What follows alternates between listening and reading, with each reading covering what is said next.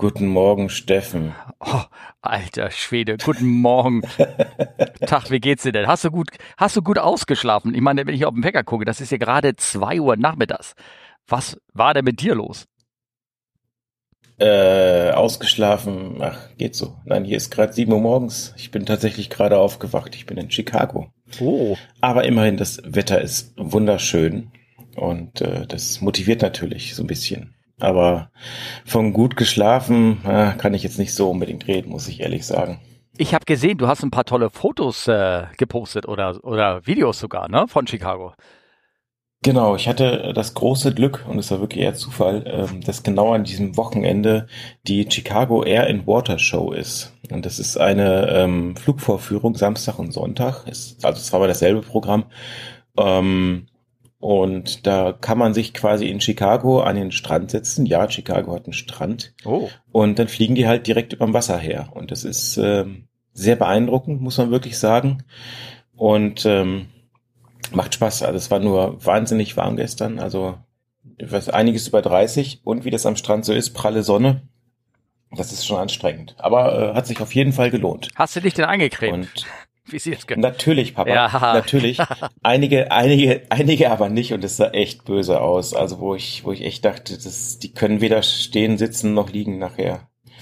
Aber war gut. Äh, war als, als, als Top-Act sozusagen waren die Thunderbirds da. Die machen ja mit äh, F-16 so äh, Formationsflug und so und das war schon sehr beeindruckend. Ich glaube, das macht für die auch so ein bisschen Spaß, weil äh, so das erste Manöver, man sitzt ja am Strand, guckt aufs Wasser, hinter einem ist ja die Stadt mit den Hochhäusern und das erste Manöver, da sind die halt im Tiefflug wirklich durch die Stadt über die Hochhäuser auf den Strand rausgeflogen. So tief, dass erstmal alle Autoalarmanlagen angegangen Oh, sind. oh, Das war schon echt beeindruckend. Das ist ja auch echt laut, ne? Also wenn die Kisten vorbeikommen, das ist wirklich laut. Apropos laut, ich kann ja mal ganz kurz erzählen, wo ich bin. Ich bin nämlich sozusagen Genau. auch in einem Art Layover, aber in einem sehr knappen, nämlich hier nur zwei Stunden lang. Und zwar, wie ihr merkt, sehr laut gerade. Ich sitze nämlich draußen direkt neben dem Taxistand. Das äh, nähere Umstände möchte ich gar nicht erklären, warum ich jetzt am Ende hier, hier sitze. Und ähm, Taxistand in Bremen. Also ich habe sozusagen einen Mini-Layover in Bremen. Und du eins in Chicago. Das ist ja wie früher. Aber ich hoffe, du bist nicht mit dem Taxi dahin gefahren. Nein, nein, nein, nein, nein. Ich bin schon mit dem Flieger ganz offiziell hin. Mein Flugschüler, der macht jetzt hier gerade die äh, BZF-Prüfung. Und wir haben das sozusagen kombiniert und, und wir zwei haben uns hier ab verabredet, ähm, sozusagen eine kleine, kurze, und das wird auch wirklich nur eine kurze, knappe Stündchenfolge irgendwie aufzunehmen. Und wir dachten uns vielleicht, konf- konzentrieren wir uns nur auf eure Fragen, weil derer mittlerweile raufen sich echt viel an, die ich mit dir auch besprechen wollte. Genau, ja, ja, es hat schon, es hat schon lange gedauert. Wir hatten noch ein anderes äh, Podcast-Intermezzo, muss man dazu sagen. Deswegen hatten wir lange keine Aufnahme gemacht. Und äh, dann habe ich noch so lange geschlafen und Steffen muss wieder losfliegen. Und äh, ja, Ja. von daher, genau. Soll ich mal die erste Frage los äh, vorlesen? Ja, können wir mal. Ich möchte aber eine eine romantische Ja. Sache loswerden. Und zwar, jetzt ähm, ja, nee, ich habe da einfach nur ein toller Hinweis. Und zwar was Eigenes. Ich bin letztens auf eine Webseite gestoßen oder mehr oder weniger gestoßen worden. Und zwar Lofi ATC. Äh, Die habe ich auch im Sendeplan drin. Ne? Die könnt ihr jetzt euch angucken. Das ist eine eine Seite, die macht so Background Lounge Musik in Kombination mit Flugfunk. Das heißt, du kannst live meinetwegen Amsterdam Tower zuhören.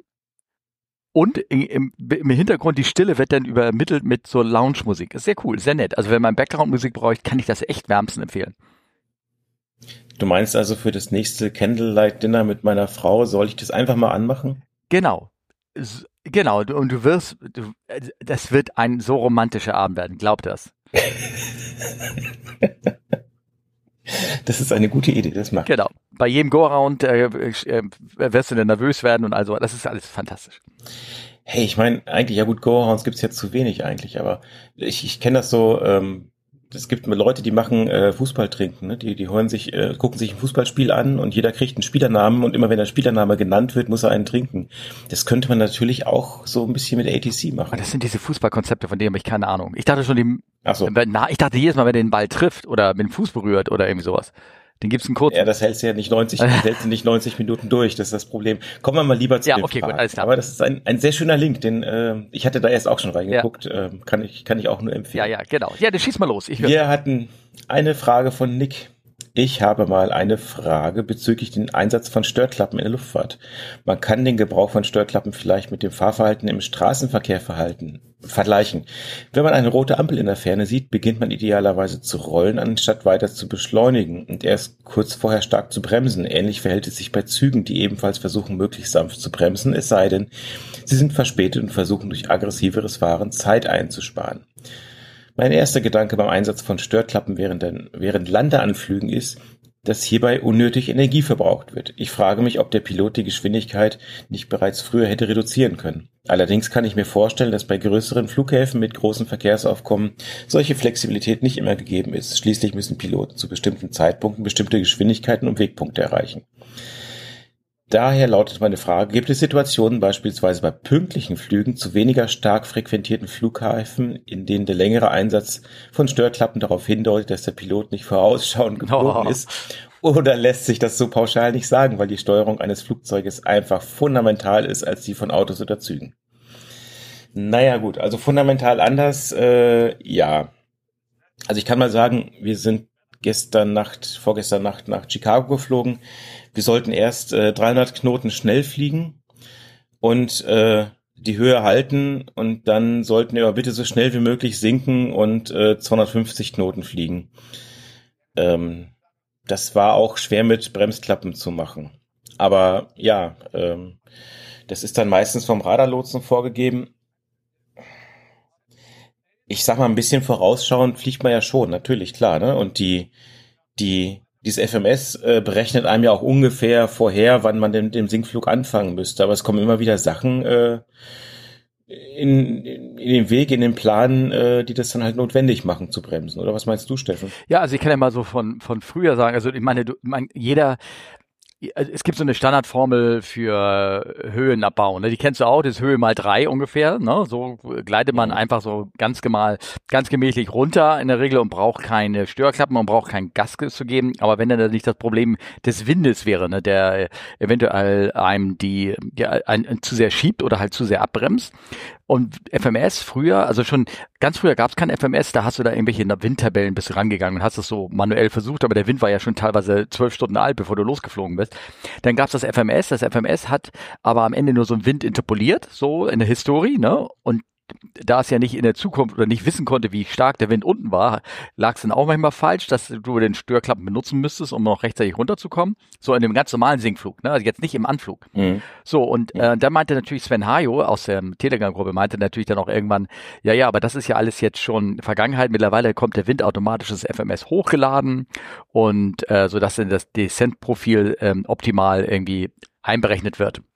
Und ähm, also von der Seite hat Sven Rayo schon recht, dass er sagt, also solche solche Fehler, wenn wenn nicht äußere Störflüsse kommen, wie ATC, wie Flugsicherung oder wie andere Flugzeuge und so, bräuchte es bei so einem modernen Flieger eigentlich keine Störklappen mehr. Oder wenn sie dann gebraucht werden, dann ist irgendwas anderes passiert. Dann hat er zum Beispiel die Route einprogrammiert, so wie sie halt im, ähm, in, der, in der Karte drinne steht und dann heißt es auf einmal now proceed direct oder irgendwas. Oder ne, also du kriegst eine genau. Abkürzung. Und dann, Abkür dann, und dann ja. ja. genau, auf einmal darfst du, musst du die Straße längs fahren, sondern kannst die Abkürzung über den Acker nehmen, um mal wieder die Straßenanalogie ja. zu nehmen. Und dann musst du halt Störklappen äh, äh, nutzen, äh, um das zu, zu brennen. Aber äh, zu bremsen zusammen. Aber wegen dem Wind, wie, wie aktuell ist denn der Wind eigentlich bei euch, wenn du eher den im FMS reinlädt, den, den aktuellen Boden- und Höhenwind?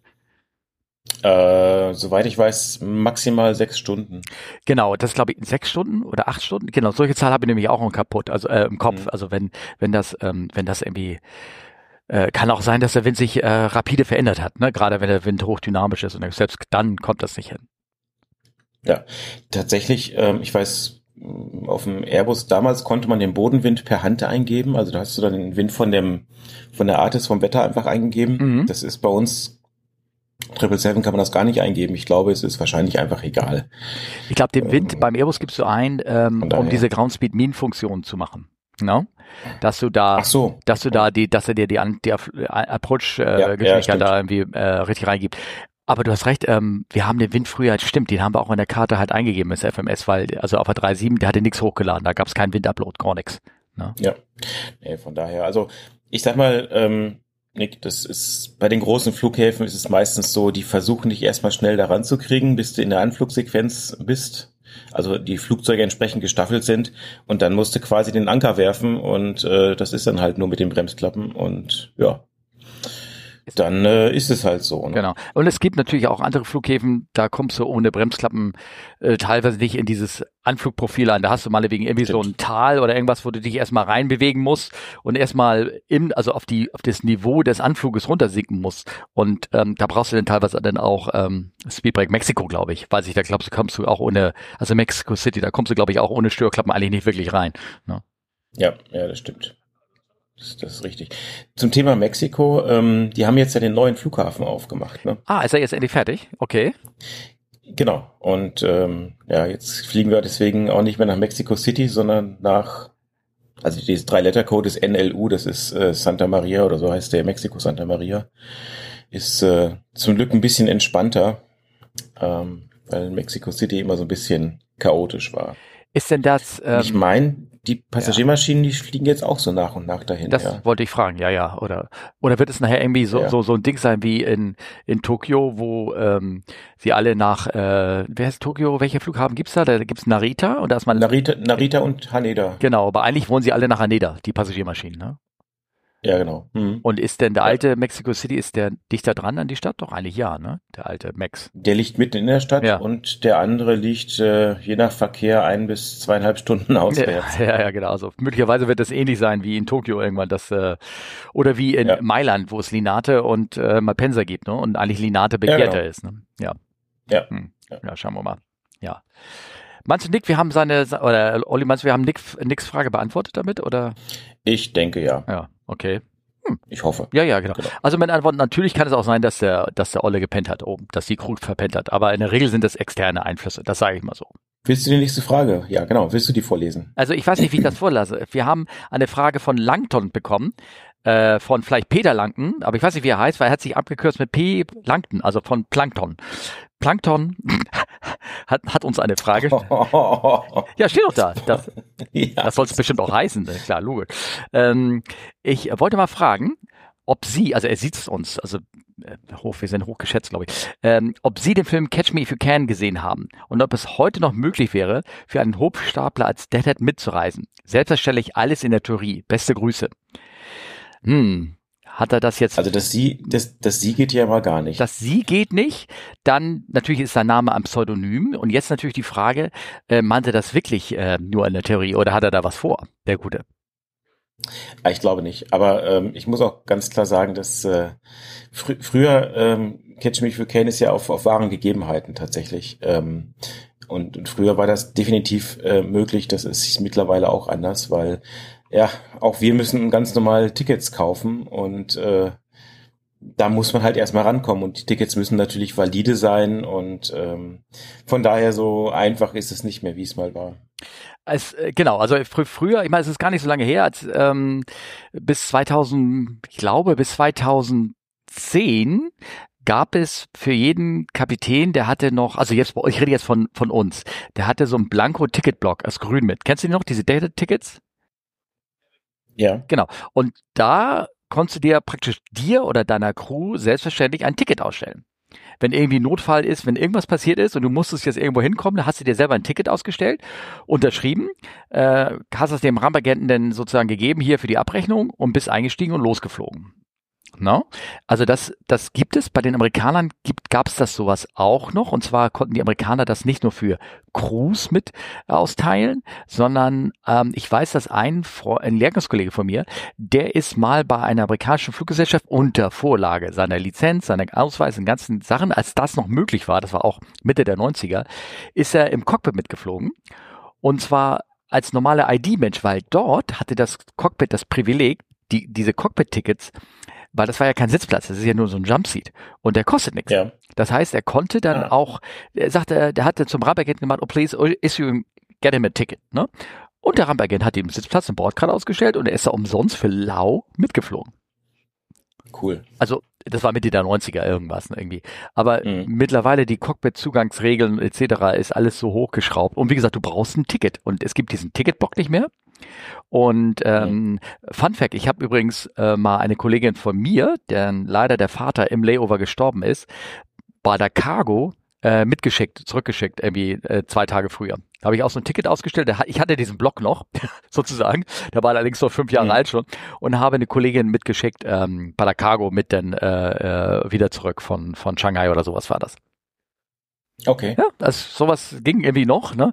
Aber mittlerweile muss das Ticket elektronisch hinterlegt sein, der Name muss hinterlegt sein, das muss mit der PK, mit der Personenkennziffer, also was hier bei uns irgendwie verknüpft sein. Und in Amerika wird ja. es wird es ähnlich sein. Also nein, nein.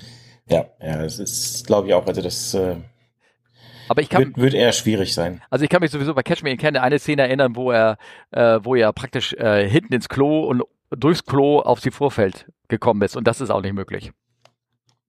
Ja, das stimmt. Also selbst, selbst wenn er sich wie Nemo das Klo runterspült, dann kommt er nicht, kommt er nicht aber, äh, auf dem Vorfeld wieder raus. Das klappt auch nicht. Ja, aber ich meine, das ist ja Catch Me If You Can. Ich kenne nur eine Szene, das ist, wo Leonardo DiCaprio mit diesen äh, Flugbegleiterinnen da im Arm durchs Terminal läuft. Ja, aber das wiederum ist echt. Das ist jedes Mal so. Ja, und dann denke ich jedes Mal, ach, ich müsste Passagiere fliegen. Und dann denke ich an die Filmszene in äh, Top Gun, also dem ersten, den alten, wo es heißt, äh, also wo die, wo die beiden den Anschluss bekommen. Und wo es dann hieß, wenn ihr weitermacht, you'll fly out the shit out of Hong Kong in der Cargo Plane. Und ich denke mir, das bin ich, das bin ich, das bin ich. ja, äh, ja, ja, ja, Egal. Ja, nein, nein, nein. Ja, aber, aber ein bisschen in Hongkong. Also, oder in Chicago. Ist auch nicht schlecht. Äh, ja, ja, das stimmt. Ja. ja. Genau. Ähm, äh, äh meinst du, Thomas, wir haben äh, äh, meinst du, wir haben Planktons Frage, Thomas ist der Nächste, ne? Meinst du, wir haben Planktons Frage beantwortet? Ich denke schon, ja. Ja. ja. Äh, dann bist du wieder dran. Ja.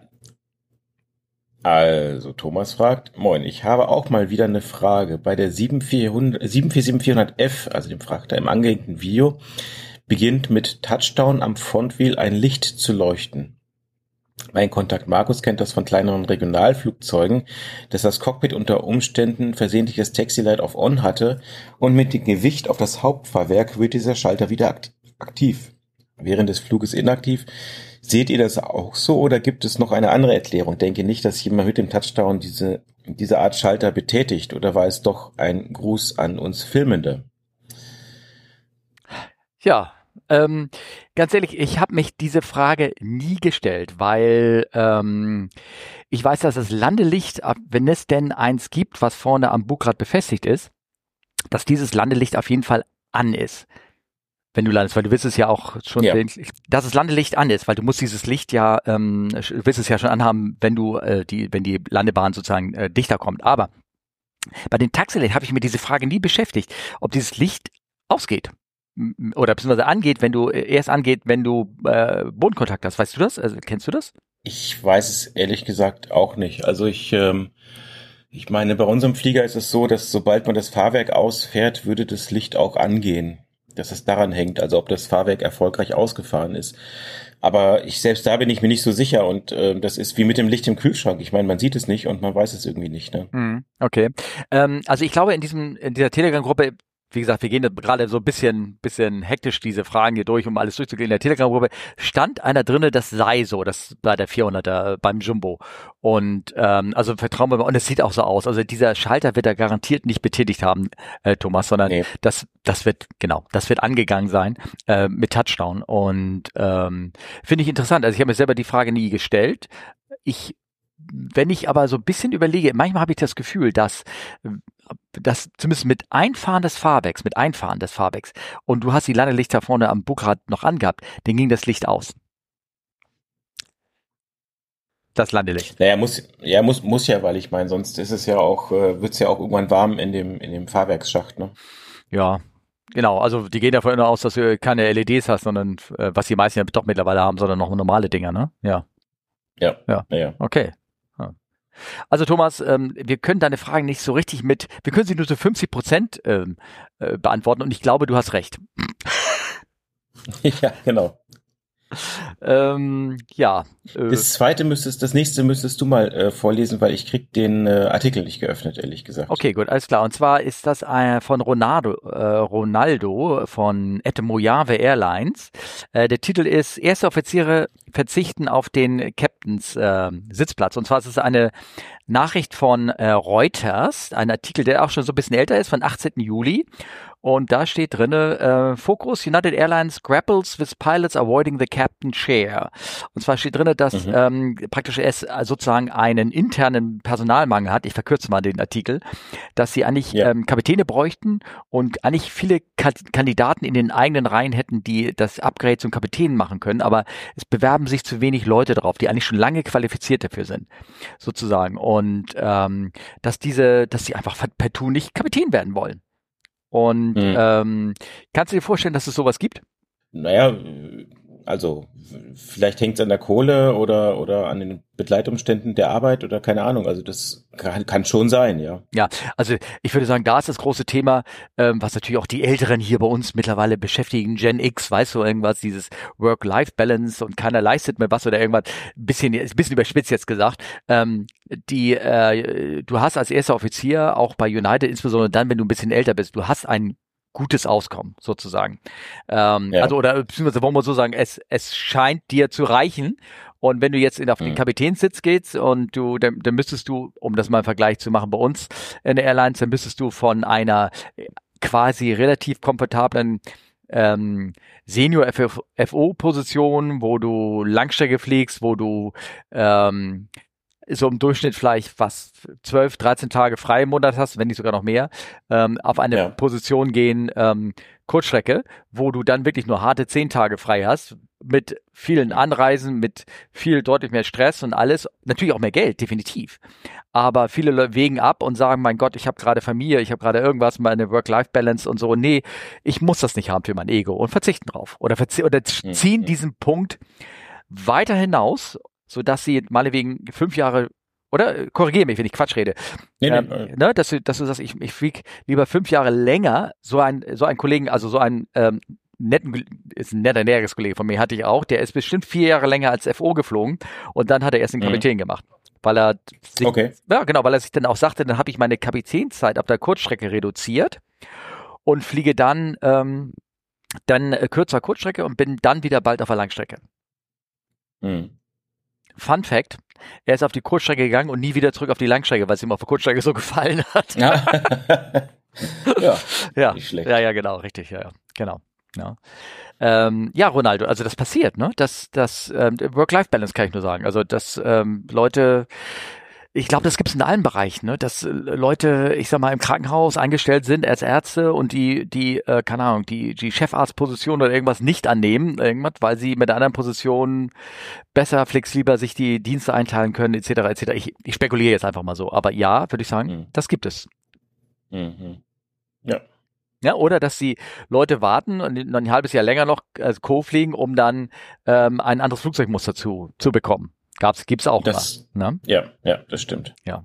Das ist richtig. Ja, dann äh, würde ich mal weitermachen mit der nächsten Frage okay. von Christian. Ja. Der hat nämlich dich angesprochen, von daher, oh. moin Steffen. Mögt ihr mal eure Einschätzung, Sicht der Dinge auf den DHL Hail Incidents bei Gelegenheit teilen? Servus aus München. Christian. Christian. Das ist die erste, der erste Teil der Frage. Genau, den kann ich jetzt gleich mal ähm, äh, folgen. Und zwar, äh, er geht zurück auf einen Artikel, da wurden wir auch mehrfach darauf angesprochen, auf einem Vorfall, der am 24. Juli passiert ist. Ähm, eine Delta Airlines steht bei Aviation Herald Artikel, Delta 1767 von Milan, die wollte eigentlich nach Kennedy fliegen und die ist im Abflug äh, in so schweren Hagelschaden oder ha Hagelschauer gekommen, dass sie ausgewichen ist nach Rom und dort gelandet ist. Und da gibt's halt ganz ähm, tolle, tolle Bilder von dem Flieger, wo, toll, toll, möchte man so sagen, wo die Nase ähm, total zerschreddert ist, ne?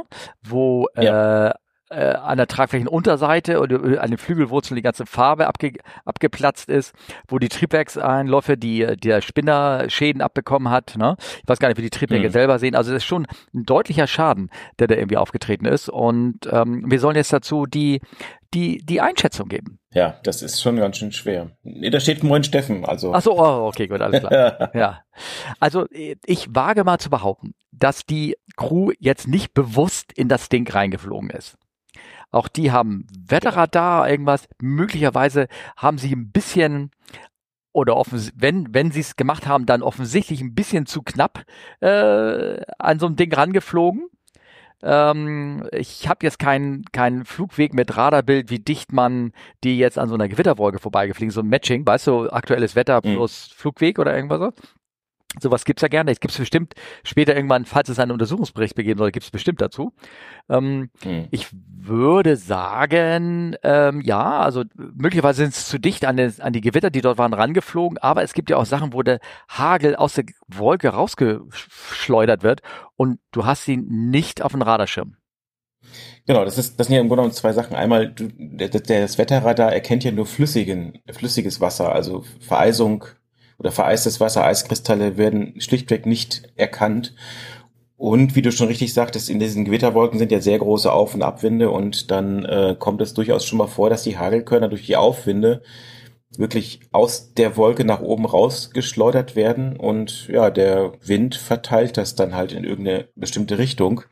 Und dann kann es auch deutlich neben der Wolke, also durchaus schwersten Hagelschlag geben, den man auch nicht vorher unbedingt sieht. Also das, äh, das ist auch optisch, wenn es jetzt Tageslicht wäre oder so, das ist schon, das ist schon ganz, äh, ganz interessant. Es kommt immer mal wieder selten vor, dass, dass solche Events passieren.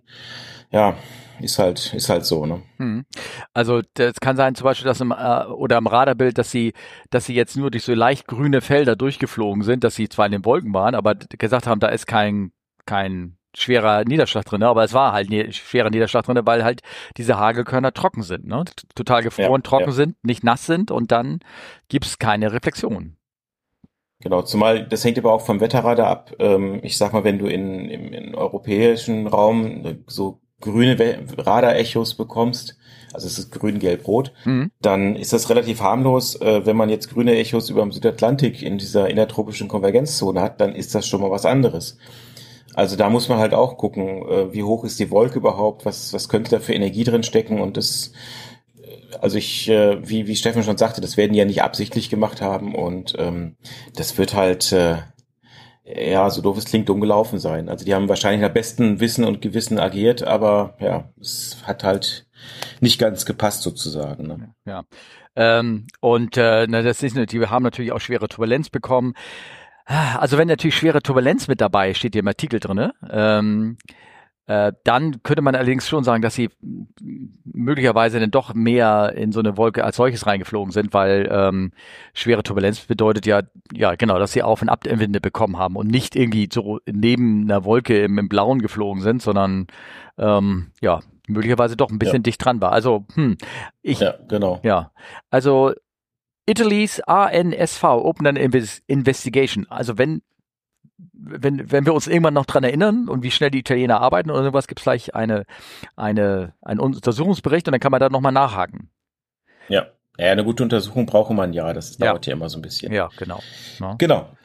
Aber ähm, Christian hat noch eine Frage hinterhergeschickt und zwar einen zweiten Fall, äh, der war auch bei AV Herald aufgeführt. Da geht es um Smoke im Cockpit. Also die haben einen hatten Rauch und äh, Brandgeruch gehabt. Und ähm, das war halt, äh, also die Frage ist bei Smoke im Cockpit, würdet ihr die 250 Nautical Miles zurück nach Chicago fliegen oder was in der Nähe suchen, zum Beispiel Detroit, Grand Rapids oder ähnliches? Ähm, oder sprich, sprechen da Landing Weight beziehungsweise ein möglicher Fuel Dump dagegen? Und ähm, der Incident ist halt eine 767 auch von United.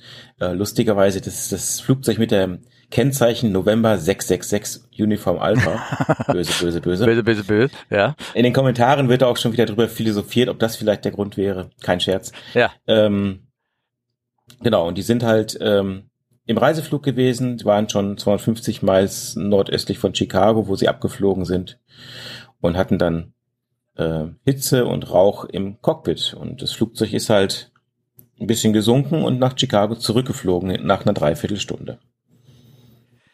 Genau. Ja, aber mehr steht da irgendwie auch nicht drinne, oder? Nee, da steht mehr nicht drin. Und ähm, das ist von außen, glaube ich, ganz schwer zu beantworten. Also generell, Christian, der Gedanke ist schon völlig richtig. Äh, Sobald es brennt oder raucht, äh, runter an Boden, egal was ist. Und das wäre dann auch sogar egal, ob da das Landing Weight zu hoch ist oder so. Also das, das spielt keine Rolle. Man weiß jetzt natürlich nicht, ähm, konnten sie vielleicht den, den Grund der, des, des Rauches schon eingrenzen oder konnten, hatten sie, hatten sie, wussten sie, woran es lag oder wo das vielleicht weniger. Das ist ganz schwierig. Also da jetzt ein Urteil drüber zu fällen. Die. Ja, es ist wirklich schwierig. Also es gibt es gibt ja immer so, also je, nach, je nachdem, ich habe äh, wie das, wie deren das Regelbuch ausgelegt ist oder irgendwie sowas, dass ähm, ähm, es gibt zum Beispiel Paragraphen, wie, wie kann ich mich dir erinnern, wo, das war nicht, bei uns das war woanders, da stand drin, only if the source of the fire can be, und das dreimal unterstrichen, glaube ich, praktisch. Positively to be confirmed, 100%ly, definitely extinguished sozusagen, ne? Das ist so für ja. den Fall, wenn, ich sag mal so, wenn ähm, der, der Mülleimer in der Toilette gebrannt hat oder ähm, der Mülleimer, also was, oder irgendwie ein Gellibrand im Ofen war sozusagen, ne? wenn da irgendwie da eine Papiertüte mit reingegangen ist, haben den Ofen angemacht, dann fing der Ofen an zu brennen oder löscht den Ofen und ist das Problem auch wieder gelöst, ne? sozusagen.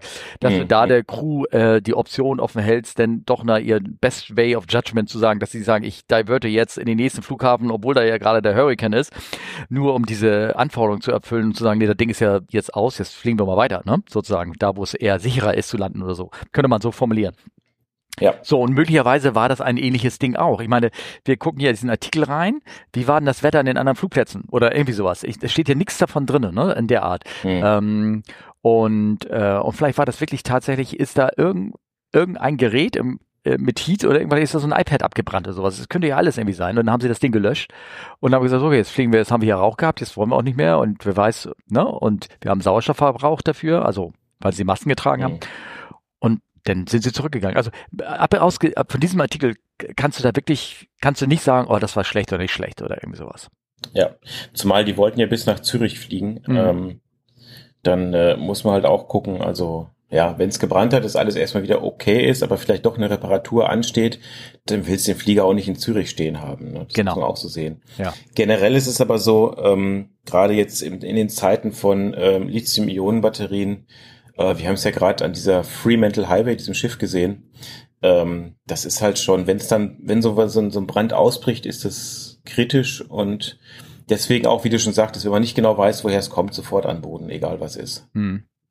Wobei bei dieser Fremantle High, da muss ich mal ganz kurz reingehen. Ich habe irgendwo nur gelesen, dass, dass der Brand wahrscheinlich gar nicht bei den, in, der, in dem Deck mit den Batterieautos ausgebrochen ist, ne, sondern ganz woanders. Florian hat eine Frage.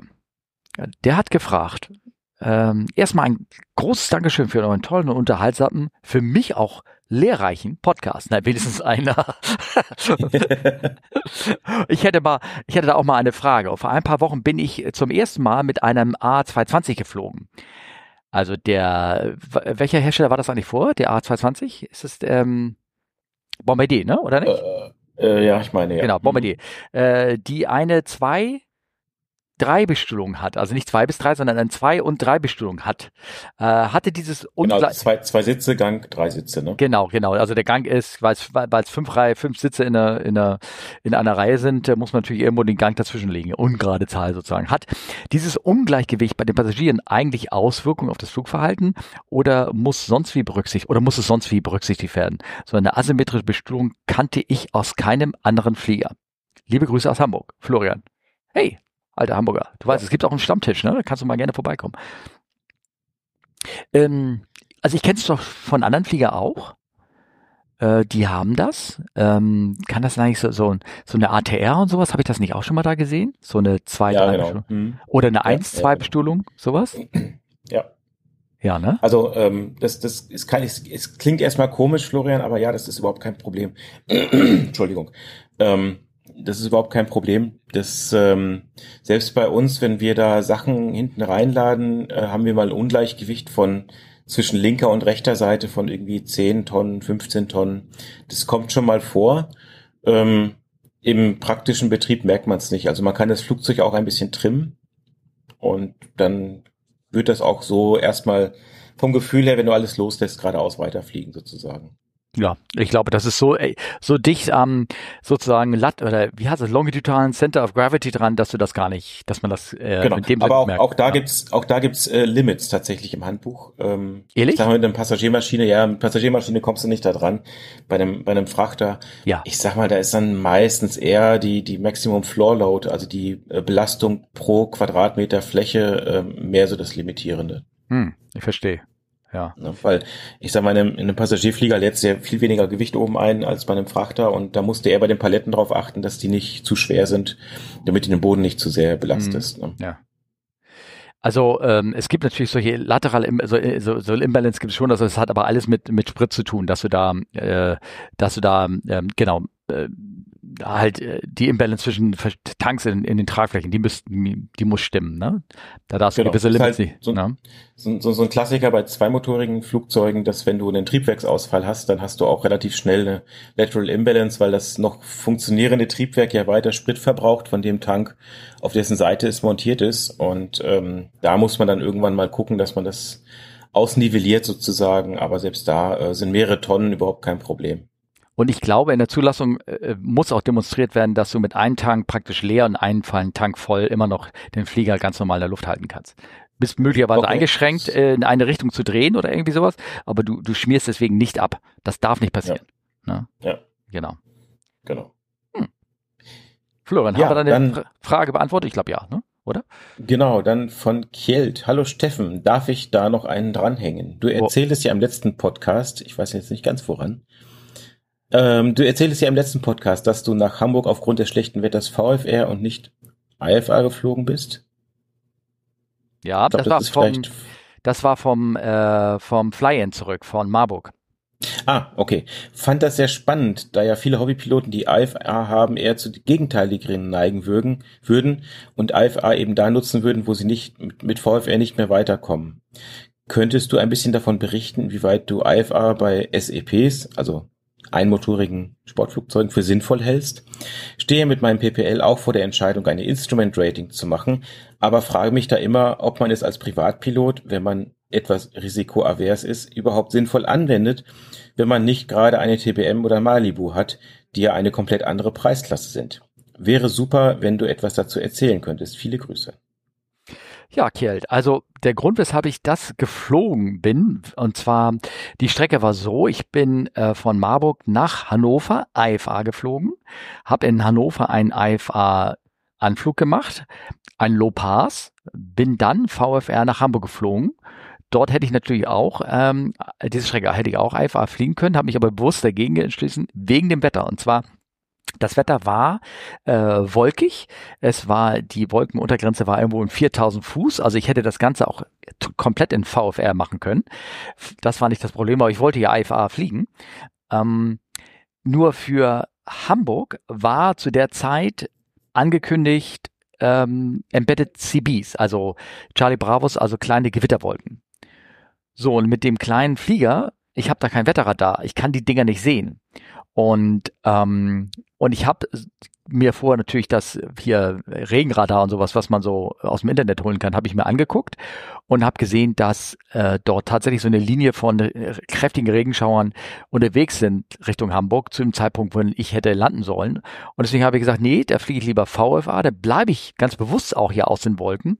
Und äh, wenn die Regenschauer dann in dem Moment gerade über, über den Platz sind, dann ich wäre IFA in den Wolken gewesen und das Ding reingeflogen. Ich hätte, das, da habe ich keine Lust drauf gehabt. Dann bin ich halt VFR geflogen und ähm, habe dann dadurch gesehen, okay, ähm, die Regenschauer sind da.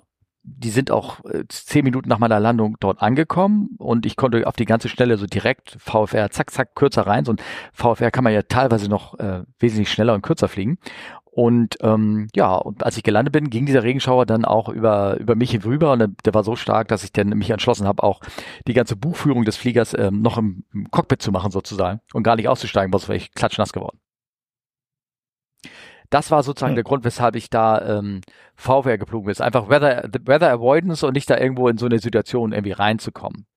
Jetzt gibt es den Grund für dich die Entscheidung, soll ich IFA machen, ja oder nein? Beziehungsweise, wann fliege flieg ich also wenn, wenn Embedded CB vorhergesagt, ich habe mich mit einigen Leuten, die, S, die SEP IFA fliegen, auch unterhalten und viele sagen, also wenn sie ähm, Embedded CB haben oder die Möglichkeiten von ja Thunderstorm sowieso oder CBs, ähm, dann fliegen sie auch nicht IFA, weil sie ähm, also wenn man sehen kann, dass das das vorhanden ist und sie in den Wolken sind und die Dinger nicht ausweichen können. Da fliegen viele Leute ungern IFA oder gar nicht, auch nicht mit SCP oder selbst mit 2 Mods wegen mangelnden Wetterradar. Hm. Aber aber ich habe mich auch mit einem unterhalten, der hat, ähm, oh Gott, jetzt habe ich den, äh, ich glaube, Götzke Weather oder irgendwie sowas. Es gibt auch in Deutschland, so wie in den USA es auch gibt, auf ein anderes technisches äh, System beruhend, gibt es in, Götz, äh, in, in, in Deutschland, kannst du dir einen kleinen Iridium-Empfänger holen und dir Live-Wetter, also mit 15 Minuten Delay oder irgendwie sowas, äh, Latenz, dir in dein Cockpit streamen.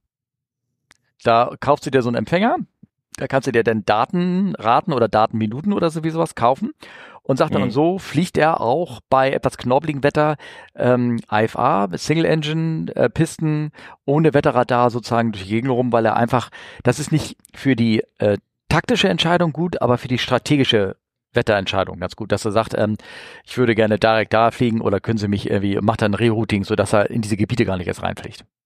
Hm.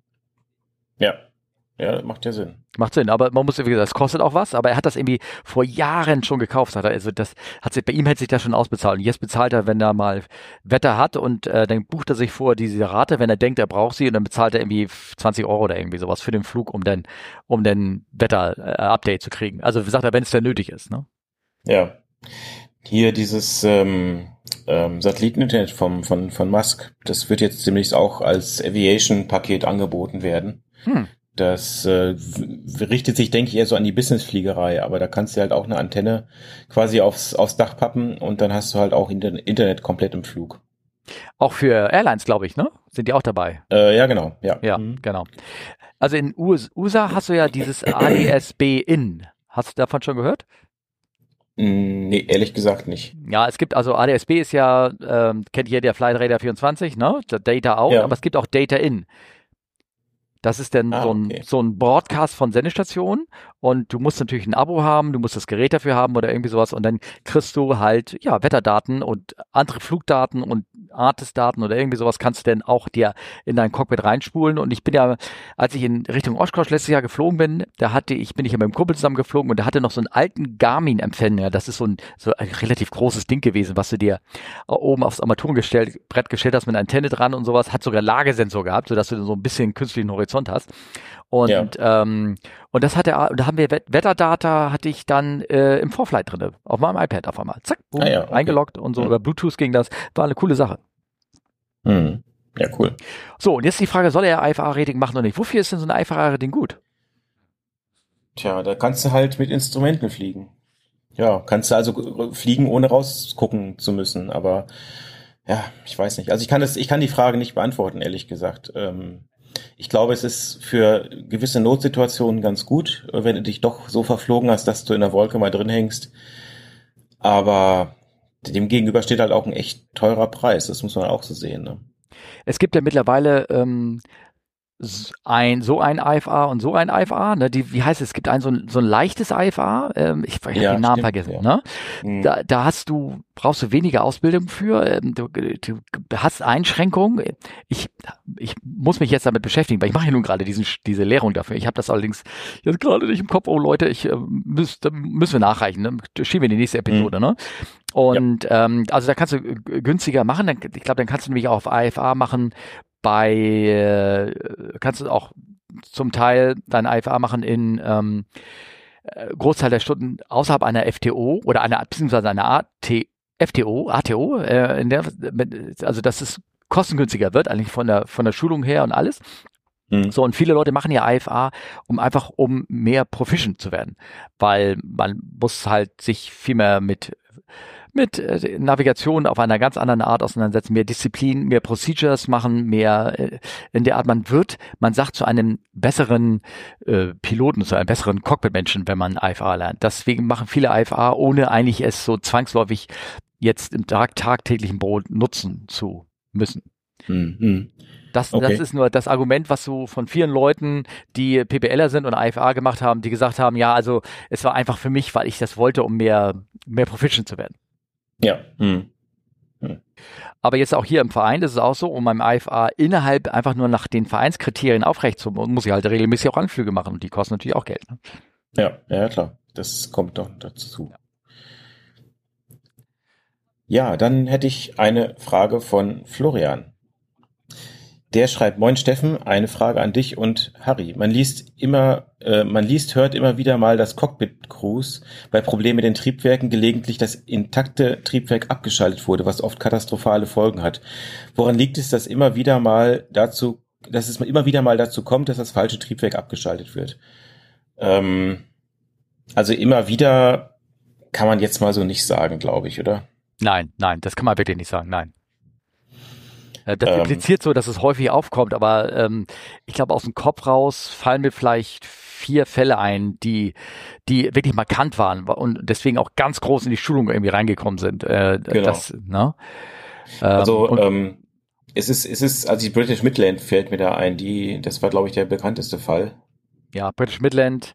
Ähm, jetzt, ähm, dann war der Fall einer ATR vor drei oder vier Jahren, also auch schon ja, stimmt, das, gefilmt, das gefilmt wurde, ja genau. Genau, mhm. die auf einer also im Hang da irgendwie eingeschlagen äh, äh ist oder irgendwie sowas. Und ah, ich glaube, jetzt weiß ich auch, warum Florian das die Frage stellt, weil es, weil es tatsächlich, man könnte fast sagen, eine Häufung gab, ne? War nicht dieser Fall in in Lukala, Lukla oder wie es heißt, der Fall von mhm. dem ähm, auch so eine ATR, die ähm, auf diesen neuen Flughafen da irgendwo in Nepal angeflogen sind und mit der neuen Kapitänin und so, wo man gesagt hat, hm, was ist da so? Und die haben auch, ähm, nee, die haben nicht genügend Gas gegeben. Das war das. Die haben einfach kein Gas gegeben. Was sind Leerlauf? Die sind auch so gestallt. Ich weiß nicht, also, also okay, und, ja, gut. ja und und dann der Fall mit dem mit dem äh, das ist auch kein falsches Abstellen, sondern es ist einfach ein Nicht-Nutzen des heilen Triebwerks. So würde ich das mal sagen. Und mhm. zwar hier dieser Fall, wo jetzt der Final Report rausgekommen ist mit dieser alten 737, die vor Maui ins Wasser gefallen ist. Weil mhm. beide Triebwerke, die haben nämlich auch nicht das falsche Triebwerk ausgestellt, aber die haben das Gute nicht benutzt. Mhm. Ja. Das war ja. das, ne?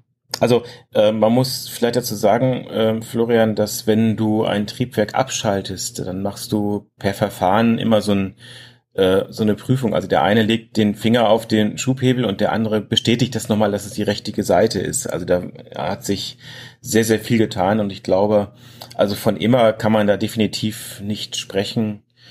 Ähm, früher gab es diese Bestätigung nicht. Das war halt eine Fehlerquelle, da hat man dann sehr schmerzlich daraus lernen müssen. Ähm, von daher mittlerweile ist es eigentlich so, dass man sagen müsste, naja, das, das sollte eigentlich auch nicht mehr so vorkommen, sage ich mal.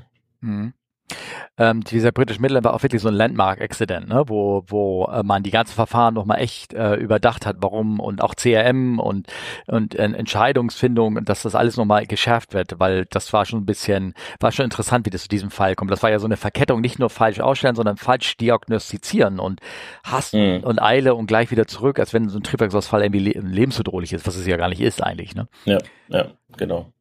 Ich weiß, es gibt auch ein Landmark-Accident, das war in den 60ern von British Aero, nicht British Aero Tour, sondern von BOAC, hier Better on a Camel. Wie heißt das? British mm -hmm. Asian yeah, Airways, oder ja. die alte. British Airways sozusagen.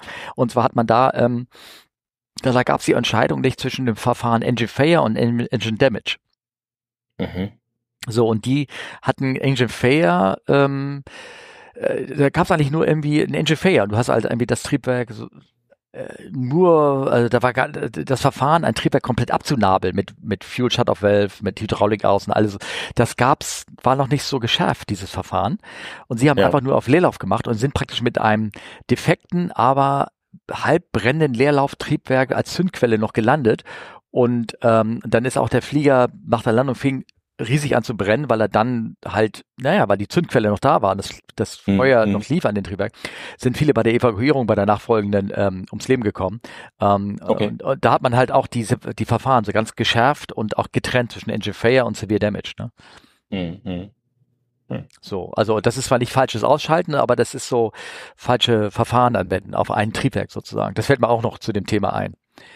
Ja. Ähm, aber äh, wenn du mal anguckst im Simulator, wie das gemacht wird, also vielleicht gibt's da so äh, bei YouTube zu sehen, wie man klar und methodisch erstmal das Triebwerk identifiziert, was kaputt ist, und dann wirklich koordiniert gemeinsam abschaltet. Das Richtige. Ja, ja. und wenn die Crews sich stressen lassen, dann, tja, dann gibt's halt, dann, ja. Und dafür ist halt hier Sim da. Tja. Ja, genau. Hm. Ja.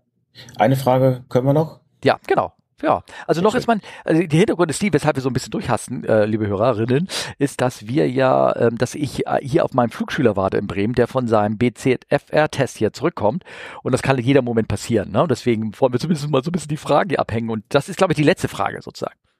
Genau, und äh, Ja. ich habe auch gleich schon wieder ein Appointment, weil äh, es gibt gleich Frühstück. Oh, okay, ja, das ist wichtig. Also das, gut, sehr schön. Also, von Willi, willst du vorlesen? Ja, Willi, also der hat geschrieben, hallo Steffen, hallo Olli. Mich würde einmal Folgendes interessieren. Bei zunehmender Höhe wird die Kabine ja über die PEX mit der, mit der der Höhe entsprechenden Druck beaufschlagt. Ähm, ja, klar, also er meint wahrscheinlich, dass der Druck in der Kabine immer höher wird oder angepasst wird, Ja. ähm, je höher man steigt. Wird da auch noch zusätzlich Sauerstoff beigemischt oder spielt hier nur der Kabinendruck die Rolle? Viel Spaß. Ja. Olli, jetzt, äh, ich habe die Frage gestellt, jetzt bist du dran. Ja, also Ja, ach Gott, ja. tun wir dabei, dass alle ein bisschen Ja. entspannter sind, aber nein, Ja. ähm, nee, da Ja, wir haben noch, wir haben noch dieses, Chem, dieses Chemtrail Dumbwell, was wir zur Not auch bisschen, hinten- bisschen Barium und so. Ja, ja, genau. Nein, äh, mal im Ernst, Willi. Ähm, also da wird nichts zugemischt, äh, auch kein Sauerstoff, weil dadurch, dass der Luftdruck da höher ist, ist also der Sauerstoffanteil in der Luft ist ja immer überall gleich. Das heißt, äh, ob du jetzt in, in Bodennähe bist, in 2000 Meter Höhe oder 4000 Meter Höhe, ist immer um die 22 Prozent, 23, 21 Prozent Sauerstoff. Und ähm, genau, wenn du halt den Druck entsprechend wieder aufbaust, ist der Sauerstoffpartialdruck halt auch wieder höher und du kannst problemlos atmen. Also da wird nichts beigemischt. Das sind einfach nur, ja, im Grunde wird die Kabine so ein bisschen aufgeblasen, mit Druck beaufschlagt und die Luft wird natürlich angeheizt, weil die kommt natürlich relativ kalt von draußen rein. Aber sonst ist das nichts, ist das nichts weiter groß, äh, was damit gemacht wird. Äh, gefiltert wird's noch und ich glaube, das war's schon. Ne? Das war schon. Ähm, modernere Carbonflieger, die äh, können tatsächlich höheren Differenzdruck ab. Ne? Also die, die Kabine wird ja nicht auf Meeresflughöhe, der Druck wird nicht da gehalten, aber an einer bestimmten Höhe sinkt der Druck in der Kabine auch ab und fällt so auf eine Höhe von ähm, irgendwas zwischen 2700 bis 2100 Meter Höhe sozusagen. Ähm, kann man sagen, ab. Ne? Also der nimmt ja schon so ein bisschen ab. Ja. Ähm, und, und modernere Flieger, also diese äh, 787 oder der A350 und so weiter und selbst der 380, die ähm, können können einen höheren Kabinendruck ab. Also da, äh, um das mal am Fuß zu sagen, ich glaube, bei, bei deinem Ollen Bobby und bei dem Jumbo hast du eine Höhe von bis zu 7400 Fuß, um mal jetzt Fuß zu nutzen, als Kabinendruck. Mhm. Mhm. Und beim, beim Eros ging das beim 380 und bei den anderen auch geht's selten über 6,2 hinaus. Also du hast da, hast da echt äh, bist niedriger sozusagen unterwegs. Und das macht sich auch ähm, bewirkbar auf dein persönliches ähm, Empfinden, wenn du praktisch, wenn der Flug zu Ende ist. Man ist echt fitter. Das merkt man schon. Mhm. Ja. Kannst du jetzt nicht bestätigen. ne? Ich weiß nicht, wie, wie, wie ist der Kabinendruck bei euch in der Luft? Ich habe Also- gerade überlegt, ich glaube, wir sind auch ungefähr bei 6000 Fuß auf der Ja. 777. Ja, Ähm, das okay. Problem ist natürlich, dass die Luft extremst trocken ist bei uns. Also Luftfeuchtigkeit ähm, unter 20 Prozent. Und das macht eher dann, also bei mir zum Beispiel Problem mit den, mit den Nasenschleimhäuten, dass ich da dann äh, relativ schnell Nasenbluten kriege und Mhm. so. Das Okay. hast du beim Passagierflieger halt nicht, weil da halt äh, genug Feuchtigkeitsspender hinten in der Kabine sitzen. Ja. Äh, ach so, meinst du das? Hm. Du meinst, ähm, ja. Passagiere, Äh, ja. ja, ja. Olli, meinst olifaktorische, mit olifaktorischen Beimengungen. Nee, nee, Mm, einfach nur nee. jeder Mensch, jeder Mensch äh, beim Ausatmen produziert ja auch, also atmet ja auch Luftfeuchtigkeit aus. Ja, ich weiß, Und das ja. hast, hast du ja auf dem Frachter nicht. Und die olfaktorischen Sachen haben wir auch bei diversen Tieren, die transportiert werden. Also die, die Herren und Damen, äh, die in der ersten Klasse am 380 sitzen, die kriegen sogar den Genuss eines Humi Humidifiers. Also da wird die Luft nochmal angefeuchtet sogar. Vielleicht auch nur deshalb, weil da wenige Leute sitzen pro Kubikmeter, wer weiß. Ja, ja, das kann auch sein, ja. Also mit, du hast das Wort ja Partialdruck erwähnt. Also wenn man, wenn tatsächlich die Masken rausfallen, ne? Also du jetzt äh, gibst einen rapiden Druckverlust und die automatischen Masken für die Passagiere fallen raus, da kommt in der Tat ähm, ähm, also, also das, was aus dem Schlauch kommt, ist tatsächlich 100% Sauerstoff.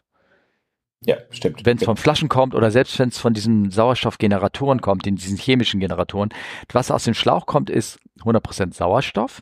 Die Maske, die man aufhat, diese gelbe, die zieht aber noch Lebensluft mit ein, sodass du da nicht 100% Sauerstoff einatmest, aber du hast einen erhöhten Sauerstoffanteil, dann den du atmest sozusagen. Ja. Genau, also da wird, da, da, da, damit du halt, ähm, damit deine Sauerstoffsättigung ausreichend ist.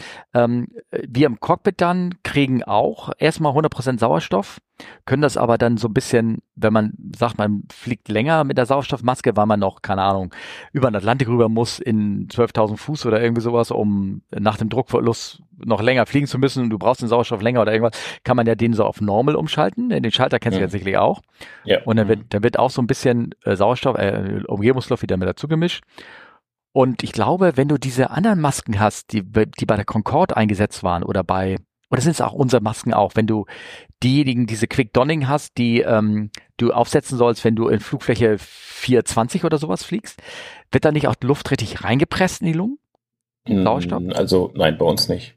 Nein? Okay. Nein. Ich, hm. ich weiß, diese Concorde-Masken und sowas, die haben, wenn du da einatmest, kommt, wird, wird der, der, der Sauerstoff richtig so mit reingepusht, sodass du noch ein bisschen mehr Druck beim Einatmen hast, sodass mhm. der, der Sauerstoffpartialdruck in deinen Lungenbläschen etwas höher ist und dass du noch ein bisschen mehr Sauerstoff trotz des extrem niedrigen Luftdruckes in dir aufnimmst. Ja, okay. Hm. Das wusste ich auch nicht. Doch, doch, doch, irgendwas ist, aber ich weiß nicht, ob das jetzt nur beim Militär oder nur bei der Concorde war oder irgendwas. Wenn mhm. du den Mund aufgemacht hast, um zu atmen, dann wurde die Luft praktisch reingedrückt schon. Du musstest aktiv dagegen ausatmen. Das war so ein bisschen okay. anstrengend. Ne? Ja, ja, ja, ja. Ja, ja sehr schön. Hm. Dann haben wir immerhin heute schon mal die Fragen bekommen. Wir alle ja, herrlich, herrlich. Wir haben, wir haben da noch viele Sachen, die wir unter, es gibt ja alle Sachen, die ich aufgesprochen hat und, und aufgeschrieben habe und alles sowas. Die müssen wir halt dann beim nächsten Mal äh, machen. Genau. Ne?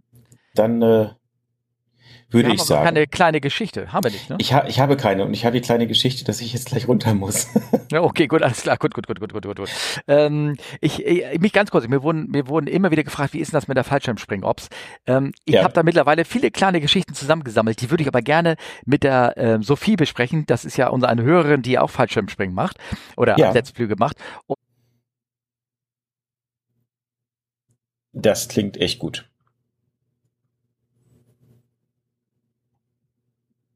Na guck. Freuen wir uns drauf. In diesem Sinne macht's gut. Äh, dir einen guten Rückflug gleich, Steffen. Und dann würde ich sagen, bis bald. Ciao.